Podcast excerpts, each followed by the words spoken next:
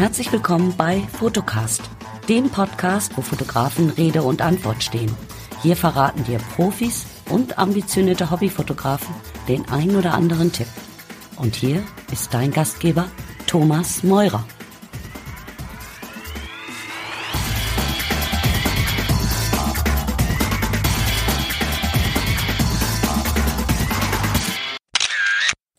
Ja, hallo liebe Zuhörer, herzlich willkommen zur 23. Episode des Fotocast Podcast. Heute mit der Astrofotografin Katja Seidel. Katja hat mich gebeten, dass ich noch in der Anmoderation erwähne, dass sie wirklich eine reine Hobbyfotografin ist, die noch einem geregelten Beruf nachgeht und im Gegensatz zu meinen bisherigen Gästen, obwohl das ja auch nicht so ganz stimmt, da sind ja auch so einige, die noch normal in Anführungsstrichen arbeiten gehen, ähm, eine Hobbyfotografin sei. Also Hobbyfotografin im Fotocast-Podcast. Wobei, ob das noch Hobbyfotografie ist, das wird sich im Interview zeigen. Und ich gebe euch den guten Rat, hört diese Episode bis zum Schluss, denn es gibt was zu gewinnen. Ein tolles, dickes Buch aus dem Rheinwerk Verlag. Und ihr wisst, Rheinwerk Verlag, Fotografie, das ist hohe Kost. So, und jetzt viel Spaß beim Zuhören und am Ende hören wir uns wieder mit der Frage. Ja, hallo, liebe Zuhörer hatten wir bisher keine Frauen im Fotocards Podcast, haben wir heute schon die zweite Frau, nämlich Katja Seidel, ihres Zeichens Astrofotografin und sie hat am 27.02. ihr Buch nämlich herausgebracht. Herzlich willkommen, Katja Seidel. Guten Morgen. Hallo Tom, guten Morgen. Danke für die Einladung. Katja, wie fühlt man sich als frisch gebackene oder releaste Autorin? Ja, gut. Zur Aufnahmezeit habe ich das Buch leider noch nicht in der Hand gehabt, aber das äh, dürfte jeden Moment soweit sein. Aber ja, sehr gut. Ja, ich spreche in der Vergangenheitsform, weil wir am genau. Freitag aufnehmen, am Montag kommt das Buch und am Mittwoch wird der Podcast veröffentlicht. Genau, Toll. das dachte ich mir jetzt. Nee, also ich kenne es ja in digitaler Form, das war schon mal sehr schön, das zu sehen, wie dann alles sich zusammenfügt und dann auch im Layout so aussieht und so weiter. Aber in der Hand hatte ich es bisher noch nicht, aber dürfte dann heute oder morgen, vielleicht Montag dann soweit sein. Ja, ich hatte ja auch die große Ehre, dass dein Verlag, äh, wir nennen ihn natürlich jetzt auch mal kurz, nämlich der renommierte Rheinwerk Verlag, mhm. äh, mir das Buch in digitaler Form vorher zur Verfügung gestellt hat. Und liebe Zuhörer, ich kann euch nur sagen, es sieht klasse aus. Dankeschön. Katja, du beschreibst selber der Titel des Buches. Moment, ich gehe jetzt mal, ich muss jetzt noch mal gerade hochscrollen, weil ich hatte mir hier noch was rausgeschrieben. So, Astrofotografie, spektakuläre Bilder ohne Spezialausrüstung. Ohne Spezialausrüstung. Nur damit wir gar nicht so viel jetzt äh, aus dem Buch rausnehmen ähm, mhm. oder verraten, aber ohne Spezialausrüstung bedeutet für dich, ähm, ich sag mal, als Expertin genau was? Ja, also um den Titel gab es äh, ein paar Diskussionen. Wie nennt man das? Nennen wir es einfache Mittel? Nennen wir es ohne Spezialausrüstung? Es ist jetzt das geworden, was es eigentlich heißt, ist, dass ich mit theoretisch mit einer normalen Kamera, Spiegelreflex oder spiegellosen, einem Stativ und einem Objektiv, was idealerweise möglichst lichtstark ist, schon ganz, ganz viel machen kann. In der und, Nachtfotografie. Ähm, dann auch dein, äh, ähm, die Sachen aus deinem Buch nachmachen kann. Genau, also das ist in mehrere Teile aufgeteilt. Der Hauptteil, äh, den kann man mit einfachen Mitteln machen. Gibt noch ein bisschen Zubehör, wie irgendwie eine Heizmanschette um das Objektiv, damit da kein Tau draufkommt und so weiter. Äh, das sind so kleine Zubehörteile, aber ich brauche kein Teleskop, äh, ich brauche keine teuren äh, Nachführungen, um jetzt zum Beispiel den Sternenhimmel äh, mitzuführen oder meine Aufnahme dem Sternenhimmel mitzuführen. Das brauche ich alles nicht. Es gibt äh, im hinteren Teil, ich glaube, es sind so 50 Seiten, gibt es ein äh, erweitertes Kapitel. Da geht es um, ja, wenn man so sagen will, Spezialausrüstung, allerdings auch in einfacher Form. Also auch da noch kein Teleskop und so weiter, sondern eher eine ja, Reisemontierung nennt sich das, ein ganz kleiner Kasten, äh, der dann ein bisschen mehr ermöglicht, also dass man auch ähm, Deep Sky Objekte nennen die sich, so Nebel, Galaxien und so weiter auch aufnehmen kann. Aber das auch alles ja. mit einfachen Mitteln, normale Kamera, normales Teleobjektiv. Also das ist so der Fokus des Buches, weil andere Bücher gehen halt sehr, sehr stark oder sehr, sehr schnell schon in diese Richtung. Ich brauche ein Teleskop, ich muss da sehr viel Geld ausgeben, muss das Ganze auch natürlich bedienen können. Das braucht man hier an der Stelle alles nicht. Okay. Äh, der Link zum Buch erscheint natürlich auch in den Shownotes hier zu der Episode. Mhm. Aber kommen wir doch mal zur Fotografin Katja. Ja. Was hat dich, also zur Fotografin Katja Seidel, so. was hat dich ähm, zur Astrofotografie gebracht? Ja, da muss man fast eher sagen, wer hat mich dahin gebracht. Also okay, wer hat dich zur Astrofotografie gebracht? Es war eigentlich mehr zufällig. Also ich fotografiere schon insgesamt jetzt, ich glaube, 18 Jahre, also mein halbes Leben lang. Habe auch ja. schon alles ausprobiert von Tieren, Menschen, Landschaften und so weiter, aber nichts hatte mich so richtig ja, gepackt oder die Leidenschaft so richtig geweckt. Und dann habe ich irgendwann, den hattest du, glaube ich, ja auch schon im Podcast, den Gunther Wegner mal ja. in seinem, ähm, damals hieß das auch schon Fotoschnack, genau. Also damals war es ja noch dieser, dieser Podcast, äh, den sie da aufgenommen haben mit dem Paddy zusammen, der ja, ja auch, glaube ich, vor zwei Wochen da war. Und ja. die hatten irgendwann mal so eine Episode oder mehrere, wo sie gesagt haben, jetzt machen wir mal Astrobilder. Ich glaube, das war von dem Gunther angeregt, äh, den Mond mal zu fotografieren oder auch mal solche Nebel. Da gab es so ein paar Beiträge dazu. Und das hatte ich dann gesehen, hatte mich vorher null damit beschäftigt oder hatte da eigentlich auch gar keine Ahnung von. Und das hat mich aber irgendwo interessiert. Zeitraffer hatte ich schon so ein bisschen äh, begonnen vorher und das ließ sich dann sehr, sehr gut zusammenfügen. Und dann habe ich halt selbst meine ersten Versuche gemacht, mal den Mond fotografiert, mal geschaut, was passiert, wenn ich bei Vollmond äh, in der Nacht fotografiere, dann wirken die Bilder taghell zum Beispiel. Und das waren dann so die ersten Schritte, wo ich gemerkt habe, ui, das ist ja mal ein ganz spannendes und ganz anderes Genre in der Fotografie als das, was ich bisher kannte. Und ja, so kam dann ganz, ganz schnell Leidenschaft auf und die ist jetzt ja schlussendlich in diesem Buch geendet. Aber eigentlich muss ich dem Gunther dafür danken und äh, er hat ja auch einen kleinen, kleinen Beitrag zum Buch äh, geleistet, hat ja ein Gastkapitel zum Thema Zeitrafferfotografie geschrieben, netterweise. Das hat mich sehr gefreut, weil er war ja so ein bisschen der Anstoßgeber und Initiator dafür. Da passte das ganz gut zusammen. Ähm, war es jetzt nur, in Anführungsstrichen, ähm, die Anregung, ähm, Gestirne zu fotografieren oder bist du eher ein Nachtmensch? Ja. Und der die, also die besondere Atmosphäre der Nacht mag? Also ich glaube, ein Nachtmensch bin ich schon immer. Also ich habe zum Beispiel in meinem Abi-Jahrbuch gab es, glaube ich, auch so, muss jeder ein Zitat abgeben. Da hatte ich auch irgendwas mit, äh, nicht Carpe Diem, sondern äh, eher das Pendant zur Nacht. Also da war ich anscheinend auch schon immer sehr nachtaktiv. Aber ich war eigentlich nie nachts draußen oder sowas. Also das hatte ich, hatte ich bisher noch nicht. Ich habe halt, kann nachts gut arbeiten äh, oder sowas. Ne? Ich glaube, geht dir ja ähnlich, wenn ich das so richtig verfolgt habe. Ja, ich bin der absolute Nachtmensch. Äh, genau. also, ähm, deswegen, das ist für mich eine sehr ungewohnte Zeit. Liebe Zuhörer, wir haben gerade 11.05 Uhr am Morgen. Ja, ich stehe auch gern früh auf, also so ist nicht. Ich brauche glücklicherweise wenig Schlaf. Das äh, ist von Vorteil, wenn man so nachts mal fotografiert oder muss auch nicht unbedingt immer die geregelten Nachtzeiten haben oder Schlafenszeiten. Ja, aber so draußen war ich nachts eigentlich wenig. Also ich glaube, die letzte Nachtwanderung habe ich mal gemacht im äh, Ferienlager oder sowas. Mit zwölf, wenn ich mich so recht entsinne oder mit, mit zehn oder sowas. Aber nee, das, das kam dann erst so nach und nach, ne, dass ich mich auch nachts draußen bewegt habe und gemerkt habe, wie faszinierend das eigentlich ist, was da nachts alles passiert und was man alles fotografieren kann. Also es ist ja nicht nur Sterne und Milchstraße, ne, was so üblicherweise immer äh, mit Nachtfotografie in Verbindung gebracht wird. Da gibt's ja viel, viel mehr, was ich vorher alles gar nicht kannte. Ne. Gefühlt kam da jede was Woche irgendwie neue Sachen. Ja, also was mich als, als erstes mal sehr fasziniert hatte, ähm, war, dass es zum Beispiel in Deutschland Polarlichter gibt. Ähm, gibt, muss man sagen, man kann sie selten sehen, also da müssen sie schon sehr stark sein, aber man kann sie durchaus so, naja, 10, 20 Mal im Jahr, wenn man Glück hat, äh, fotografisch erwischen. Aha. Ähm, ist vielleicht jetzt ein bisschen übertrieben, also 10, 20 Mal im Jahr gäbe es die theoretische Chance, dann muss aber das Wetter mitspielen, dann darf kein Mond da sein und so weiter. Also ähm, okay. bei mir ist die Häufigkeit eher so ein, zwei, dreimal im Jahr. Aber das ist zum Beispiel sowas, das wusste ich überhaupt nicht. Da sind auch immer viele sehr überrascht, wenn ich darüber spreche. Hier, ich habe übrigens vor der Haustür Polarlichter aufgenommen sozusagen. Das mhm. verbindet man ja eher mit irgendwie hohen Norden, Norwegen, Island und so weiter. Ja. Das fand ich sehr spannend. Oder leuchtende Nachtwolken äh, kannte ich auch gar nicht. Das sind so Eiskristallansammlungen, äh, die sehr viel höher gelegen sind als normale Wolken, so in 80, 85 Kilometer Höhe. Und die werden dann von der Sonne von unten angestrahlt und man sieht im Prinzip einen dunklen Nachthimmel und davor so ganz filigrane, leuchtende Wolken. Und das sind so Dinge, die kannte ich überhaupt nicht.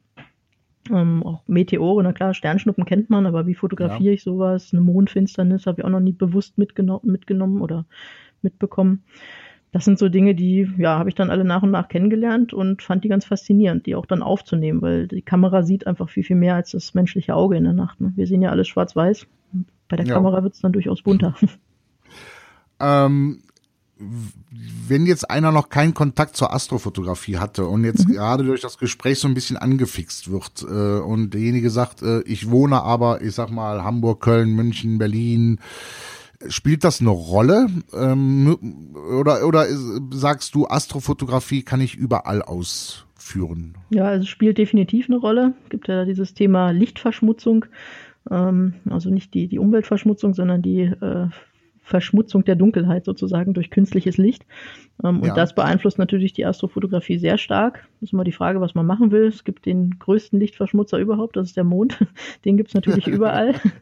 Der, äh, da muss man halt einfach wissen, wann scheint der Mond, wann scheint er nicht. Ähm, aber in den Städten, da hast du natürlich recht, das macht einen Unterschied, ob ich jetzt in Köln bin oder irgendwo in der Lüneburger Heide. Das ist definitiv ein Unterschied und äh, es gibt ja auch so eine Statistik, dass, glaube 60 Prozent aller Menschen in Europa die Milchstraße noch nie mit, äh, mit eigenen Augen gesehen haben. Und das ist schon erschreckend. Ja. ähm, aber gut, man muss halt sich manchmal, wenn man in großen Städten wohnt, natürlich mal ein bisschen äh, in, die, in die Dunkelheit bewegen, also vielleicht mal ein paar Kilometer fahren. Aber es ist gar nicht so weit von den meisten Städten entfernt. Ich glaube, du hast eher Pech im Ruhrgebiet. ist ja doch ein recht großes, lichtverschmutztes Gebiet. Also, stopp. Erstens. Okay, das ist die Diskussion. aus dem Ruhrgebiet. Okay. Ich Im bin Westen Köln. Deutschland. äh, zweitens wohne ich mitten im, ich glaube, im einzigen deutschen Sternenpark. Okay. Na, es gibt äh, mittlerweile drei, glaube ich, oder vier sogar. Drei? Okay, genau. also äh, Nationalpark Eifel mhm. und ähm, hier in Vogelsang ähm, gibt ja auch eine Sternenwarte. Gut, dann nehme ich das Oder, zurück, dann habe ich das äh, falsche ein, einsortiert. Ja, und ähm, ja, wie gesagt, wohne mitten im Sternenpark. Mhm. Ähm, hier gibt es sogar ganz klare Regeln, ähm, wie lange die Beleuchtung draußen an sein darf. Genau. Ähm, Firmen dürfen hier gar keine Außenwerbung anhaben, etc., etc., etc. Hier gibt es also ganz knallharte Auflagen. Ja. Und ähm, ja, also deswegen für die Region Aachen, Köln, Bonn, äh, Koblenz und was alles drumrum ist, ähm, kann ich eben diesen Sternenpark hier, Nationalpark Eifel, nur empfehlen. Perfekter Tipp, genau. Also man muss sich gar nicht so weit wegbewegen. Ähm, auch jetzt hier im, im Norden, also in der Nähe von Berlin, gibt es auch einen Sternenpark. Es gibt, glaube ich, noch einen in, in der Rhön. Also Rhön, Eifel, äh, Westhavelland sind so die drei, die es da ja. gibt.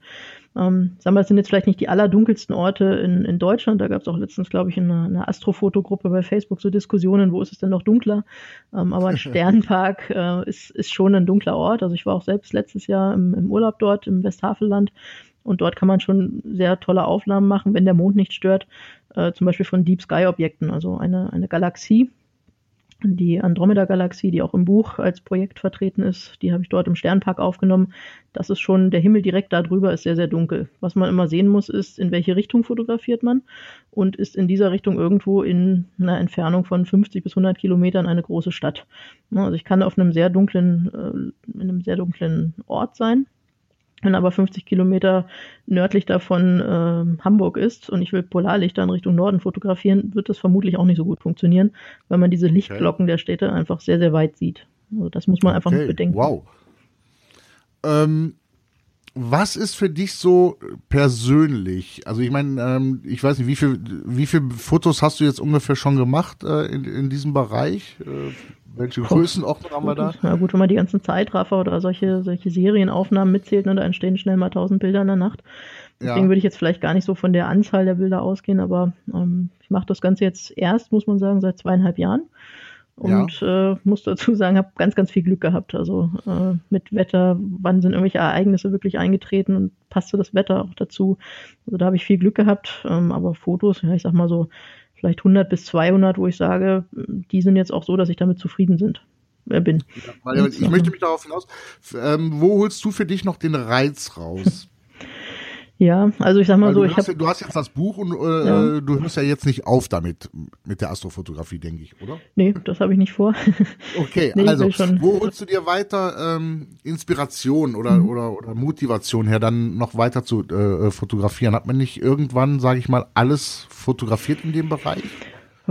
Gut, also Motive, neue Motive sind natürlich immer ein Anreiz. Da habe ich jetzt tatsächlich schon äh, einiges durch und weiß auch gar nicht mehr, ob es noch so viel gibt, was ich mit meiner Ausrüstung oder meinen Techniken dort äh, noch Neues aufnehmen kann. Da hast du recht. Aber ja. es gibt immer wieder Ereignisse, die natürlich, ja, selten sind, spektakulär sind, Kometen beispielsweise, ne, die sind dann, wenn man die aufnimmt, ist auch im Buch eine Aufnahme drin, gemeinsam mit einem ja, Himmelsobjekt, was dann so im Prinzip da nur an diesem Tag, in dieser Minute so aussieht, weil der Komet einfach auch weiterzieht dann wieder verschwindet. Das sind solche einmaligen Ereignisse, Sonnenfinsternis, Mondfinsternis, äh, Kometen, Meteorschauer. Die kommen zwar jedes Jahr wieder, aber da hat man dann auch mal so Erlebnisse, wo man einen ganz hellen Meteor, eine ganz helle Sternschnuppe sieht oder auch, wenn man Glück hat, fotografieren kann.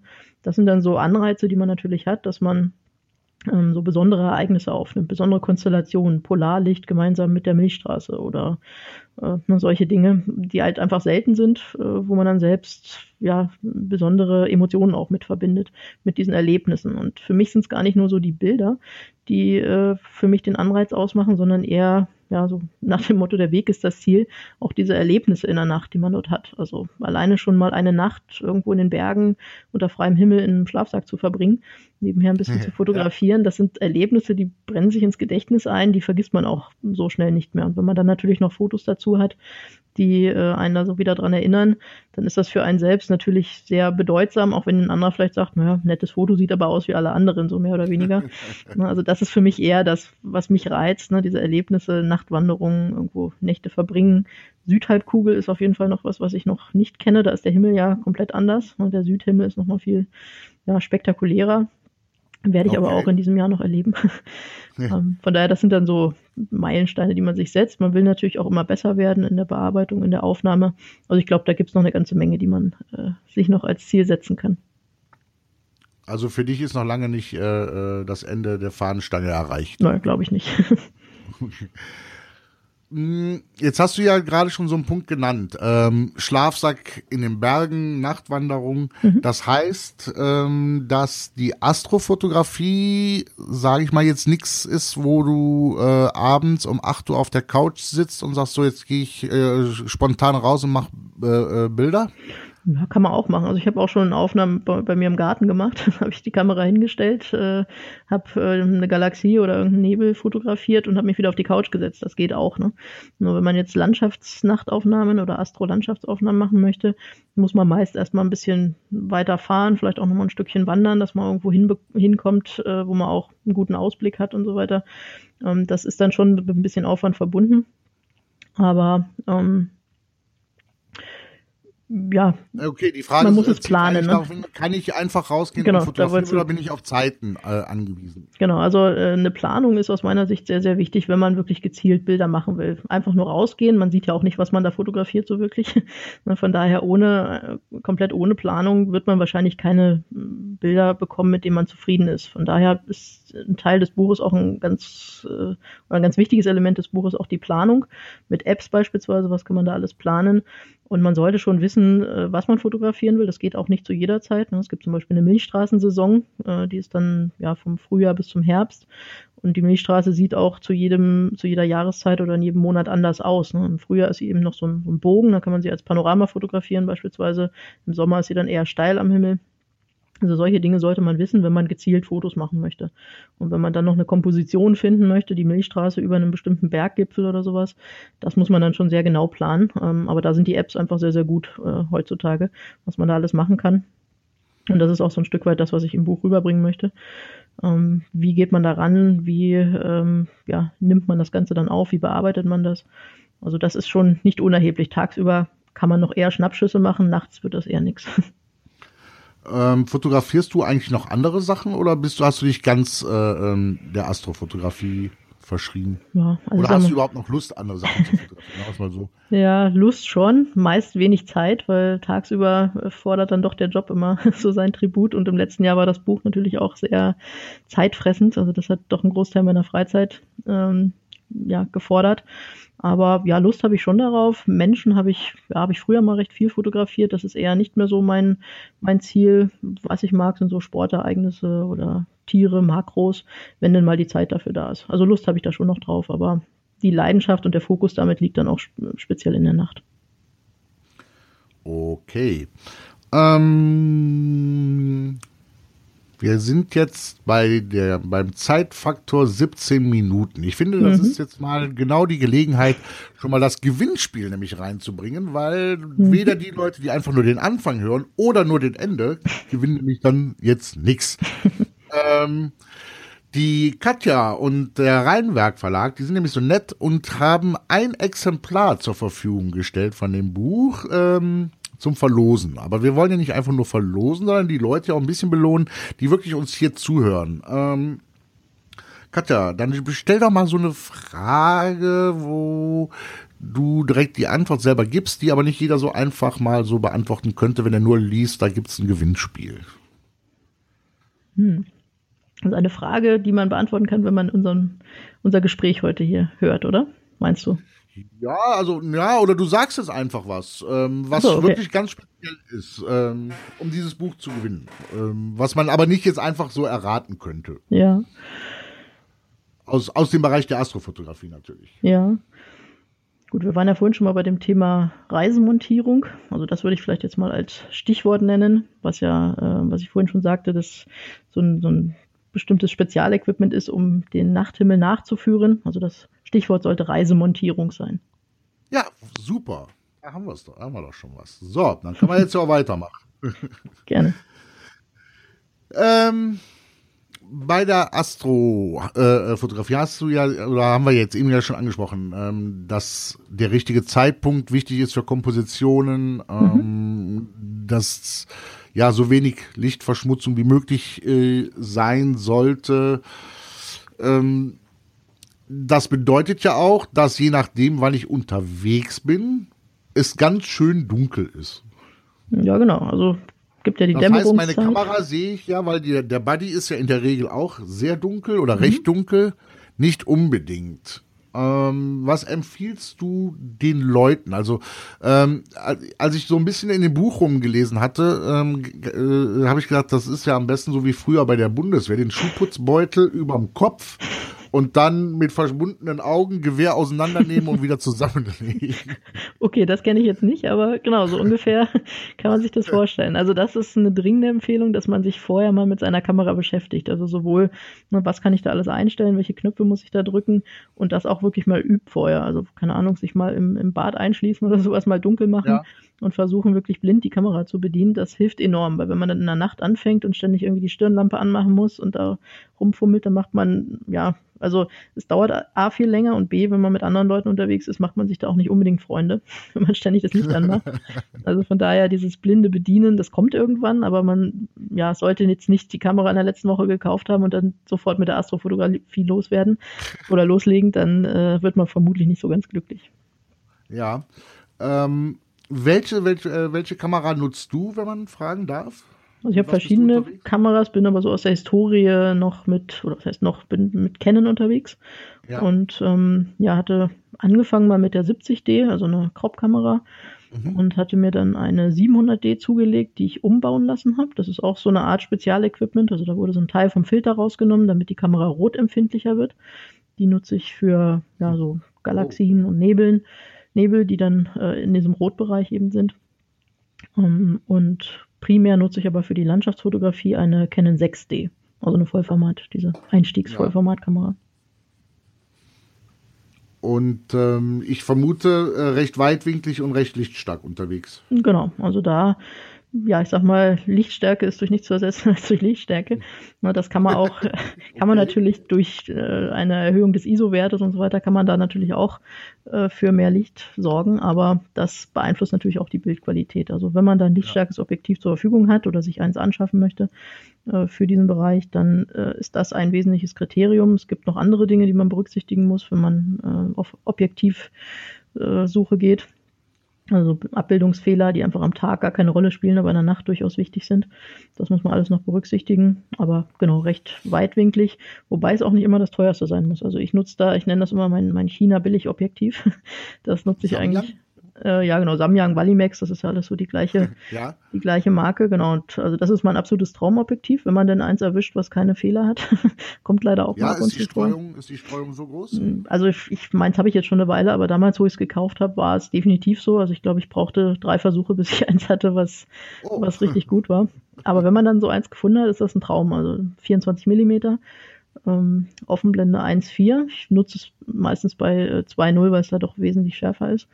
Aber ja. ähm, das ist ein Traum. Ne? Das kostet, weiß nicht, um die 500 Euro, glaube ich. Ist halt komplett manuell. Also für den Tag muss man sich das überlegen, ob man das haben möchte oder ob man da lieber einen Autofokus braucht. Aber in der Nacht geht es sowieso nicht. Also da braucht man keinen Autofokus. Da ist das super. Es überträgt aber auch keinerlei EXIF-Daten, zumindest bei dem Canon-Modell. Also das äh, kann technisch jetzt nicht so viel, hm. äh, hat aber wunderbare Abbildungsleistungen für die Nacht und äh, auch wenig Fehler, sowas wie Koma nennt sich das, also wo die Sterne am Rand dann nicht mehr aussehen wie runde Sterne, sondern eher wie Schwalben oder sowas. Das ist so ein häufiger Bildfehler, das ist hier ja. fast gar nicht. Und 24 Millimeter, gut, das ist jetzt nicht super weitwinklig, aber ich nutze halt ganz häufig auch ähm, die Panoramatechnik, um den Bildwinkel zu erweitern, die Auflösung zu erhöhen. Das klappt wunderbar, da hat man da ja viel Spaß damit. Und ich sag mal, das ist jetzt klar äh, nicht, nicht die allergünstigste Kamera, aber es ist jetzt auch keine, sag mal, so, eine, so ein Flaggschiff in der Astrofotografie ist ja zum Beispiel diese Sony Alpha 7S oder S2, die es jetzt gibt. Äh, das sind natürlich ganz andere Hausnummern, was den, was den Preis angeht da. Ich wollte gerade sagen, das ist ja das, die, die kosten ja schon richtig äh, Geld, die, die siebener Reihe. Genau, da bist du halt schnell mal bei 3000 Euro dann. Und ja. ein bisschen Objektive noch dazu. Und so eine 6D, ich sag mal, das ist jetzt nicht die neueste Kamera, macht aber in der Nacht einen richtig guten Job. Und die kriegt man gebraucht locker für 1000 Euro momentan. Ne? Und ähm, wie, wie, wie äh, fokussiert man eigentlich nachts? Ja, da gibt's verschiedene Methodiken. Und ich sag mal, äh, Beispiel der Spiegelreflex hat er jetzt auch nicht äh, äh, dieses Fokus-Peaking. Mhm. Ja, ich weiß gar nicht, ob das in der Nacht helfen würde, habe ich noch nie ausprobiert, aber ich glaube, das hilft auch nicht wirklich. Also es gibt verschiedene Varianten, die immer wieder empfohlen werden, die habe ich auch alle im Buch beschrieben. Für mich gibt es eine, einen Weg, der funktioniert und der auch sehr, sehr schnell funktioniert. Und das ist über den Live-View in der größtmöglichen Vergrößerung äh, auf die Sterne fokussieren, also sprich manuell natürlich zu fokussieren. Ja. Autofokus bringt da nicht so viel. Ähm, und ja, du suchst halt einen Himmelsausschnitt äh, mit möglichst hellen und vielen Sternen und äh, gehst dann in den Live-View der Kamera, ähm, stellst die größtmögliche Vergrößerung ein und drehst dann ganz vorsichtig am, ähm, am Fokusrad äh, und ja, machst die Sterne möglichst klein, dann ist es scharf. Ja, das ist so vereinfacht gesagt der beste Weg ja. aus meiner Sicht. Wird aber in dem Buch dann auch genau erklärt. Also da braucht genau. dann auch keiner Muffe zu haben. Dass nee, das, das nicht. kriegt. Genau, es ist ein bisschen abhängig davon, was man für ein Objektiv hat und für eine Kamera. Also ich kenne auch Kameras, da rauscht dieser Live-View recht stark. Das hat dann nichts mit dem Bildrauschen zu tun, aber eben man erkennt Sterne nicht mehr unbedingt so gut, weil das, das Rauschen dazwischen kommt.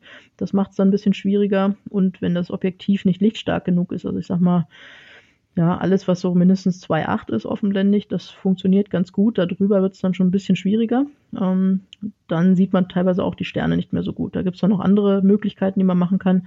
Die sind aber aus meiner Sicht meistens umständlicher. Ähm, ist aber auch alles beschrieben, genau. Bist du eigentlich schon auf YouTube unterwegs oder anderen äh, sozialen Medien, wo Leute äh, noch ein bisschen was von dir sehen können? Ja, YouTube nicht. Allerdings, äh, ich habe eine Facebook-Seite. Alles noch recht am Anfang und äh, ich kann da momentan noch nicht so viel Zeit investieren. Aber genau, Facebook habe ich und ich habe eine eigene Webseite. Da habe ich jetzt auch das letzte halbe Jahr recht viel investiert, recht viel Zeit. Ähm, habe dort einen Blog, äh, schreibe regelmäßig Blog-Einträge, seien es jetzt Testberichte, Reiseberichte, einfach ja, alles rund um die Astrofotografie, was anderen Leuten hoffentlich auch hilft.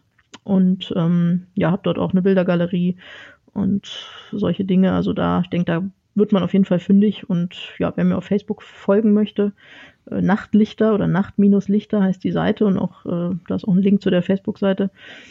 Da freue ich mich natürlich drüber, aber das ist alles noch ja sehr am Anfang. Ja, schreiben wir auch in die Shownotes rein, ist also für euch ein Klick dann nur entfernt. Perfekt. Katja, was, äh, ja, so, so abschließend, so, so, so ein Grundtipp, ohne dass wir jetzt das Buch in einem Satz zusammenfassen, aber wenn jetzt einer sagt, boah, das Gespräch hat mich ein bisschen angefixt, was ist so für dich so der, so, so, so, so ein Grundtipp, den man beachten sollte oder eine Grundregel? Um, um jetzt so erfolgreich Erfolg, einzusteigen, um so den oder? ersten Erfolg mhm. mitzukriegen.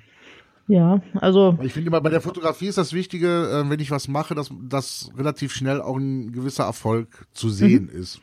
Genau, das war auch so ein bisschen die Idee bei dem Buch. Also äh, grundsätzlich ist das Konzept im Buch neben einer theoretischen Einführung dort Projekte zu haben. Das ist vielleicht nochmal ganz interessant äh, zu erwähnen. Also es gibt insgesamt 15 Fotoprojekte im Buch, wo es jeweils in der Regel, ich glaube bei ein, zwei ist es ein bisschen anders, gibt es ein Zielbild und ich schreib, beschreibe genau, wie bin ich da hingekommen. Also wie habe ich geplant, wie habe ich es aufgenommen, wie habe ich es bearbeitet. Teilweise gibt es auch die Quellbilder zum Download, dass man das ein bisschen nachvollziehen kann. Und ja. da gibt es zwei dieser Fotoprojekte, die stehen am Anfang des Buches ohne jegliches Vorwissen.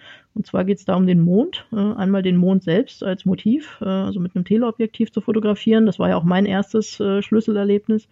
Und das zweite Einstiegsprojekt äh, ist die Mondlichtfotografie. Also sprich, ich fotografiere nicht den Mond, sondern Landschaft im Mondlicht, wo der Mond von, von hinten oder von der Seite dann äh, scheint.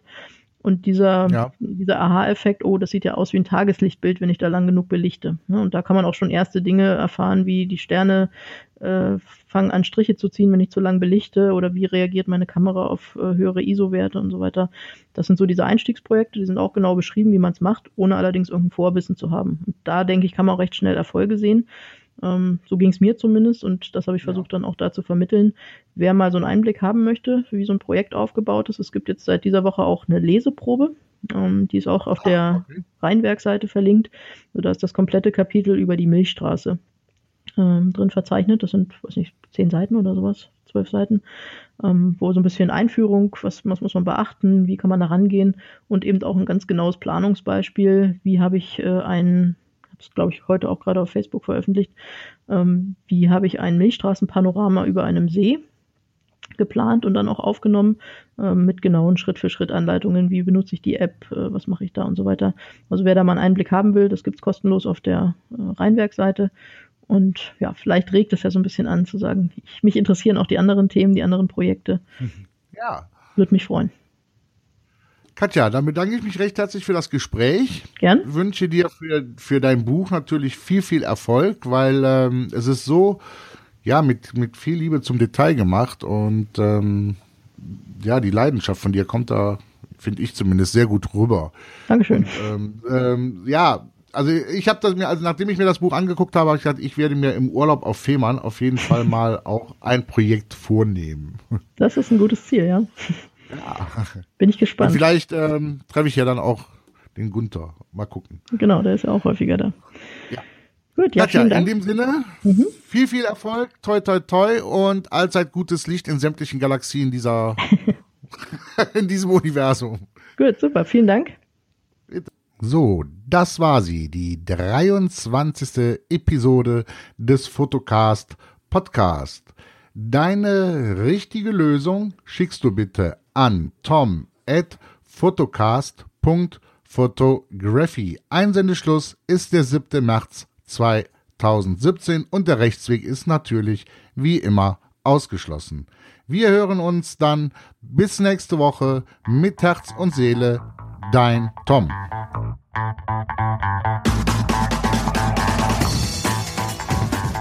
Und das war es leider schon wieder für heute. Wenn dir diese Episode gefallen hat, dann bewerte doch Fotocast mit 5 Sternen natürlich bei iTunes oder schreib einen Kommentar auf https fotocast.fotografie. Und natürlich ist Teilen gerne gewünscht. Tschüss, bis zur nächsten Folge.